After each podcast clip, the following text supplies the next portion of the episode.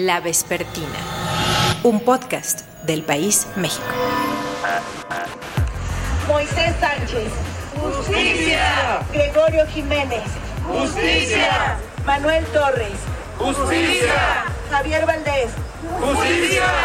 Edwin Rivera. Justicia. Agustín Silva. Justicia. Octavio Rojas. Justicia. Miroslava Bridge. Justicia. Daniel Esqueda. Justicia. Y para todos, todos los compañeros, 47 compañeros han sido asesinados. Nosotros exigimos justicia. Justicia. Justicia.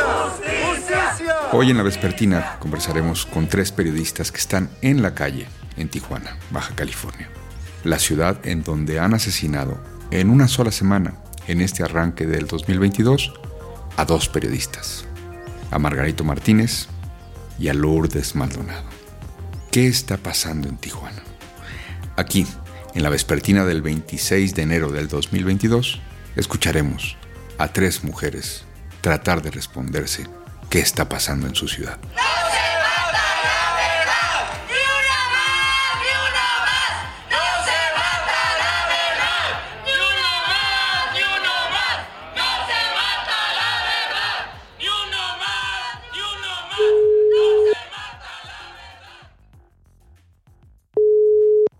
Bueno, Hola Alejandra, es Salvador Camarena. sí, ¿qué tal? Alejandra, eh, ¿tu segundo apellido cuál es? El primero es Guerra, ¿el segundo? Sánchez. ¿Cuántos años llevas de periodista? Mm, ¿Siete años? Sí, porque empecé, bueno, em, diez años porque empecé en radio Mm, como productora, tres años y los el resto pues ya, ya en, en el periodismo. en la calle. Bienvenida a la Vespertina, Alejandra, gracias por esta conversación. No, pues gracias a ti por invitarme. ¿Cómo estás? Eh, pues, ¿qué te puedo decir? La verdad es que con un cúmulo de emociones, sentimientos encontrados, incertidumbre, yo creo que es la mejor manera de definirlo. ¿Cuántas horas al día andarás en la calle? Híjole, este, pues todos los días, ¿qué, qué te gusta? Unas cinco horas, aparte las otras que nos pasamos eh, redactando, escribiendo y todo eso, y aparte un noticiero en la mañana. ¿Tienes miedo? Ahorita sí, ahorita ya te puedo decir que sí. Dices ahorita sí, antes no. Eh, pues lo que pasa es que de alguna manera vamos normalizando la violencia. Yo creo que esto no es del todo bueno. Sin embargo, cuando, cuando vives todos los días, comes, desa- desayunas, comes y cenas con violencia en una ciudad tan violenta como es Tijuana, pues de alguna manera normalizas y dices, ah, ok, yo estoy como de este lado viendo como espectador y, y diciendo y reportando lo que está pasando. Y ahorita ya te puedo decir que entonces nos cayó el 20. Yo, no, yo creo que no nada más a mí, sino a la mayoría de saber que pues vivimos en una ciudad violenta y que el riesgo es para todas las personas. Es decir, a partir del asesinato de Margarito, Sí, de Lourdes Maldonado, sí, cambió. sí, sí, sí, completamente. ¿En qué se nota?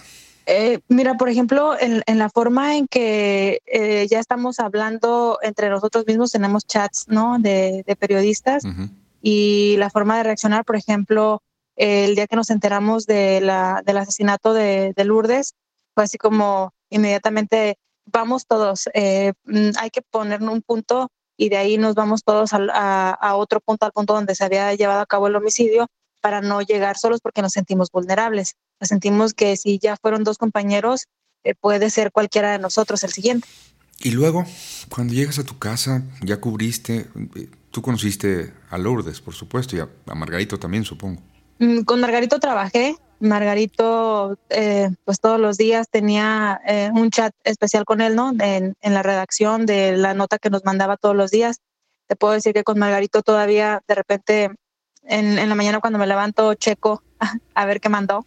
Eh, no puedo hablar todavía de él en pasado, eh, porque Margarito pues estuvo eh, todo este tiempo trabajando con, pues aquí en Tijuana, casi todos los medios trabajaban con él. Yo trabajaba con él directamente desde hace tres años, pero desde hace seis, siete años, pues obviamente todo el mundo quería una referencia de policíaca y le hablabas a Margarito.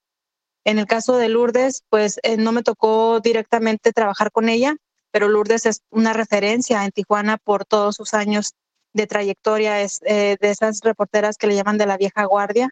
Eh, incluso todavía se, se acuerda uno mucho de cómo firmaba sus notas en Televisa cuando la escuchábamos, ¿no? Yo crecí es, escuchándola en sus reportes en, en, Televisa particularmente. ¿Cómo las firmaba? Lourdes Maldonado, ¿no? Hmm. Era como que alargaba su la E y era algo muy característico que, que todo el mundo recordamos.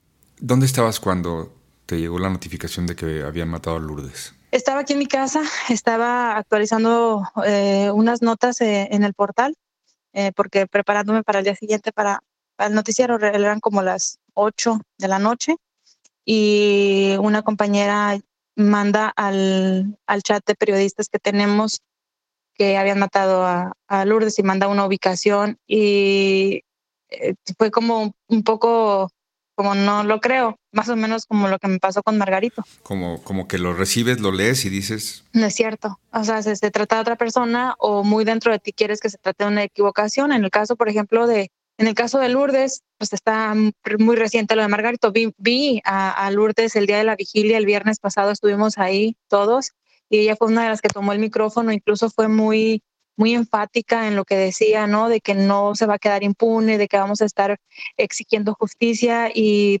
dos días, tres días después que le toque a ella, pues es como de no creerse. Te, te digo, es ahí donde te das cuenta que las cosas ya cambiaron, porque todo el mundo empezó a organizarse para ir al lugar eh, pero muchos decían así como que avisen los que no podían ir porque estaban lejos o en otro lado, eh, lo que estaban haciendo es monitoreo, ¿no? ¿Quién llegó? ¿Quién se fue? ¿Quién está ahí? ¿Con quién van? ¿Cuántos van? ¿Qué hay? Este, ¿Alguna amenaza o algo? Sobre todo te digo como que nos cae el 20 eh, después de lo que le ocurre a Lourdes, que, que cualquiera puede ser el siguiente, sobre todo cuando vives en, en una ciudad con total impunidad eh, que no resuelven pues, los casos. Digo, el año pasado más de 1.900 personas fueron asesinadas eh, aquí en, en, Tijuana nada más. ¿Me puedes repetir eso para que nos quede claro el contexto en lo que se dan estos hechos? Sí, claro. Más de 1.900 personas fueron asesinadas en el 2021 aquí en Tijuana y más de 2.000 eh, y 2.500, no, no recuerdo exactamente las cifras, en Baja California, lo cual, te quiere, lo cual quiere decir que la mayoría de los homicidios son perpetrados en Tijuana y que pese a que se supone que es una de las ciudades que era objetivo específico del gobierno federal, eh, que recientemente acaban de llegar más de 2.000 elementos de la Guardia Nacional, pues ¿cuál, cuál, cuál es la diferencia? La diferencia es que siguen matando a todas las personas, eh, bueno, a, a, muchas personas y eh, todavía con el agravante, por ejemplo, de que ahora atacaron y asesinaron a dos periodistas. Y digo agravante porque le quitas la posibilidad a las personas de que estén informadas. Margarito estaba todas las noches, todos los días, documentando los hechos policíacos que ocurrían en esta ciudad. Y Lourdes era una periodista que se dedicaba más al tema de análisis, al tema de investigación este, en, en torno en temas políticos. Y pues obviamente le quitas esas dos voces o esa, esa, esa lente, en el caso de Margarito, a, a la sociedad. ¿Qué te contestas cuando tú misma te preguntas, ¿qué está pasando? ¿Qué está pasando? Yo ponía en mi Twitter que tocamos fondo y alguien me decía, solo porque mataron a dos periodistas, y yo creo que es como la culminación de todo, el, horror diario eh, que hemos normalizado en cada uno de los estados. Yo soy de Michoacán, me, me, ha tocado este, ser testigo de algunas situaciones muy difíciles y complicadas y no es muy, muy diferente a lo que ocurre acá en Baja California. ¿Qué está pasando? Tocamos fondo este, y no se sabe cuándo se puede haber una, una luz en el camino para que esto cambie. En ese no se sabe, incluyes que valoras negativamente la reacción de las autoridades? Completamente. So, justamente es nada más una reacción, no es acción, porque Margarito tenía miedo y lo expresó. Lourdes temía por su vida y lo expresó. Y hoy Margarito y Lourdes están muertos. Marzo de 2019. La periodista tijuanense Lourdes Maldonado en La Mañanera. Vengo también aquí para pedirle apoyo, ayuda y justicia laboral, porque hasta temo por mi vida. Porque se trata de un pleito que tengo seis años con él y que salió el auto a mi favor en la Junta Federal de Conciliación. Sin embargo, hace poco se fue lo regresaron el expediente y en tres semanas salió en mi contra, absolutamente. Entonces vengo aquí a pedir ese apoyo, esa justicia y lo hago porque se trata de un personaje fuerte en política que no pretende pagarme ni mucho menos, ya usted me entiende amparo, pero lo hago porque se trata de su senador con licencia, de su super coordinador de delegaciones y su candidato, próximo candidato a la gobernatura de Baja California, el licenciado Jaime Bonilla. Por eso estoy aquí, pidiendo su apoyo, porque usted ha dicho que quitarle o no pagarle a los, su sueldo a los empleados es injusto y es hasta un pecado, señor. Y yo sé que contra la corrupción que hay en la Junta Federal de Conciliación y la que estoy viviendo ahora en Tijuana, contra este poderoso personaje, nada o poco, nada puedo hacer sin su apoyo, señor presidente. Muchas gracias. Sí, mira, sobre lo último, eh, le voy a pedir a Jesús Ramírez, que es el coordinador de comunicación social, que te atienda, que te apoyen este, para que se pida justicia, que no haya influyentismo, que se actúe en el marco de la ley. La vespertina. Buenos días, Salvador, ¿cómo estás? Bueno, acá todavía días. sí, eh, sobre todo días en Tijuana, que son las 10.05 de la mañana de este martes. Bienvenida a la vespertina. Inés, danos tu nombre completo, por favor. Hola, soy Inés García Ramos. Inés, ¿dónde estudiaste periodismo? Estudié comunicación en la Universidad Autónoma de Baja California, egresé en 2011 y en 2012 eh, inicié mi primer trabajo como periodista en el semanario Z. Inés, eh, por supuesto, en la vespertina estamos recolectando algunas voces. ¿Qué está pasando en Tijuana? Es algo que todavía no alcanzamos a entender y creo que todavía no alcanzamos a dimensionar Primero fue un golpe muy fuerte, eh, el homicidio de Margarito. Margarito Martínez Esquivel fue un mentor para cualquier reportero de policíaca. Yo tengo eh, pues desde que, desde que entré a trabajar como periodista en Tijuana, desde que me inicié, Margarito estaba ya en la calle, cuando no había ningún eh, periodista que estuviera cubriendo en las noches la nota policíaca, él, a él le gustó eso. Y de unos años para acá hay una nueva generación que, eh, que también lo empezó a seguir y que aprendió de él y que muchas veces tal vez hasta lo, lo empezaron a apoyar. Entonces, cuando nos enteramos que lo asesinaron, fue sentir mucha rabia, con indignación. ¿Dónde estabas cuando te enteraste? Yo estaba en la oficina, se acababan de ir todos, estaba sola y empecé a ver en un chat que tenemos de periodistas en Tijuana que decían que si alguien podía contactar a Margarito. Eh, la verdad, nunca me cruzó por la mente que fuera para algo para algo así. Pensé que tal vez una detención arbitraria, que tal vez, eh, no sé, se le había quedado el carro, cosas que frecuentemente, eh, que eran como nuestros problemas como periodistas, ¿no? Entonces, alguien decía, es que no me contesta, es que a mí tampoco. Y yo dije, ay, pues, a lo mejor anda ocupado o, o no está viendo el celular, pero qué raro. Y en eso recibo una llamada de una de mis fuentes y me dice, ella, ¿sabes lo que le pasó a Margarito? Y yo estaba comiendo y así como con todas las desfachatez dije, ay, ¿ahora qué? O sea, ni dije, de seguro lo arrestaron, así como todo esto.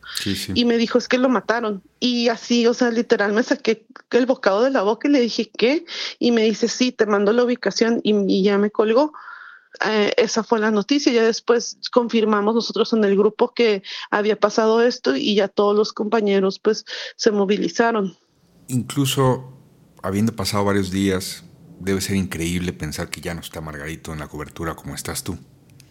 Sí, o sea, el velorio, el entierro, la misa, la vigilia, fueron así como cosas muy desgastantes. He escuchado muchos compañeros que dicen que física y emocionalmente fue una cobertura muy pesada.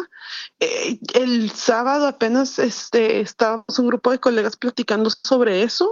Estábamos pensando pues como en, en qué medidas de seguridad adoptar y todo. El domingo estábamos planeando varias cosas y de repente otra vez yo estaba sentando en mi casa, pero esta vez en mi casa el domingo, cuando nos avisa este, una compañera eh, de la muerte de Lourdes Maldonado, y eso sí fue como a ver qué está pasando. Somos una, o sea, hay una generación dentro del periodismo en Tijuana que nunca nos tocó algo así. O sea, yo cuando entré a Z, por ejemplo, obviamente sabía de Héctor Félix Miranda, o sea, es toda una institución, el licenciado Francisco Ortiz Franco, editor de Z. Yo estaba en la preparatoria cuando lo asesinaron, o sea, me acuerdo perfectamente de la noticia, los atentados de Blancornelas y parecía algo muy lejano. Entonces, eh, cuando fuimos a cubrir el homicidio de Lourdes, eh, todos estábamos así como, pues sí, chambeando porque pues es, el trabajo a conocer la noticia y además hay como una intención de, o sea, de que se difunda lo máximo que se pueda como con Margarito, pero también hay una sensación como de, o sea, que está, o sea, que está pasando en la ciudad, que de repente como que se dieron cuenta que nos pueden hacer algo, ¿no? O sea, había una falsa sensación de protección, o sea, a pesar de que es una ciudad muy violenta, o sea, en los primeros 24 días de enero hay más de 105 homicidios dolosos en Tijuana registrados por la fiscalía y quitarle, o sea, y súmale, perdón, los este, eventos de lesionados y demás.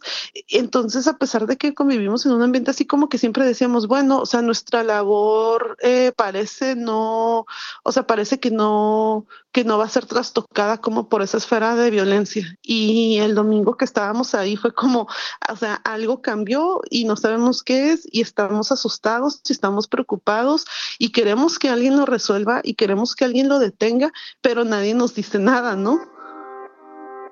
25 de enero de 2022. Andrés Manuel López Obrador en la mañanera. Quiero aclarar, porque nuestros adversarios, muy hipócritas, muy deshonestos, eh, utilizan todos estos lamentables casos para atacarnos he dado ya instrucciones porque vamos a llevar a cabo una investigación a fondo.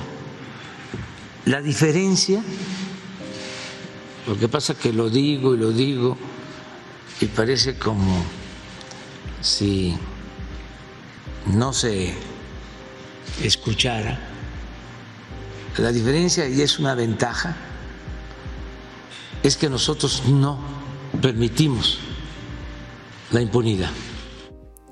Yolanda Morales, bienvenida a la Vespertina. Hola, Salvador. ¿Cómo estás? Bien, muy bien. O sea, bien, muy bien ahorita, ¿no? Pero desde hace una semana eh, que asesinaron a mi compañero Margarito y ahora con el tema, bueno, el asesinato de, también de Lourdes Maldonado, pues la verdad es que estamos contrariados, asustados, temerosos. Yolanda, ¿cómo era Margarito? Margarito cubría la nota del tema de seguridad. Tijuana tiene una topografía muy accidentada y hay recovecos en la ciudad a los que casi es imposible llegar y Margarito llegaba. Era una persona muy amable, solidaria, empática, a pesar de que no cubríamos lo mismo, pero en estas notas donde sí te encuentras a los que cubren todos los temas, ahí lo llegaba a ver y, siempre amable. entonces, me acuerdo que el día que lo asesinaron, eh, me enteré por un grupo que tenemos varios amigos periodistas y, y, pedí la ubicación. Llegué al lugar, estaba ya acordonada el área y sentí que, que esto era una cosa de ficción, porque como estaba yo contando la muerte, el asesinato de uno de mis compañeros. Y no me puedo imaginar eso luego repitiéndose con Lourdes Maldonado. Es una película en la que en la que pienso que no estoy, que no está pasando. Yolanda, tú eres reportera, hemos conversado con reporteras, eh, compañeras tuyas que están en sucesos o nota roja. Eh, tú andas en otras coberturas, no es lo tuyo la nota roja para bien y para mal, cualquier cosa que, la gente quiera interpretar con esto. Hemos visto muchas notas tuyas de la vacunación y además tú trabajas binacionalmente, tú trabajas en esa metrópoli que es Tijuana-San Diego, son ciudades que están integradas en muchos sentidos y tú andas de un lado para otro. ¿La cobertura de la violencia te alcanzó? O sea, tú no cubrías esto y ahora cubres esto, Yolanda. Yo no cubría esto porque cuando empecé a reportear, pues yo reporteo cultura. empecé en cultura. Pero, ajá, justo me llegó el tema de seguridad y ahora estamos aquí. Entonces, siento que, que Tijuana sigue adolorida, que Tijuana está dolorida, que toda la vida ha estado adolorida. Eh, tomaste una de las imágenes más humanas que yo recuerdo en mucho tiempo. Este lunes publicaste en tu cuenta de Twitter eh, un tweet que dice el perrito de Lourdes Maldonado, coma, periodista asesinada, una carita triste. Esto el lunes 24. Hasta este momento que estamos grabando el martes, lleva 59.100 likes o clics de me gusta. Comunicaste ahí muchas cosas. Sí. Eh, llegué a la escena de el, del asesinato de mi compañera Lourdes ayer por la mañana, ayer lunes. Eh, estuve ahí un día antes junto con todos mis compañeros y éramos como una, una treintena de medios de comunicación, de periodistas. Y entonces estábamos buscando, la asignación era conversar con los vecinos que nos dijeran a través de su testimonio quién era Lourdes, cómo se relacionaba con las personas que viven cerca de ella, ¿no? Que vivían cerca de ella. No salían los vecinos, unos vecinos salieron con unos perritos, eh, no se quisieron parar a platicar con nosotros, quizá por temor. El día estaba bonito, hacía sol, y volteo y veo el perro con la cara triste, pegada, pegado su rostro al, al suelo y cerraba los ojos.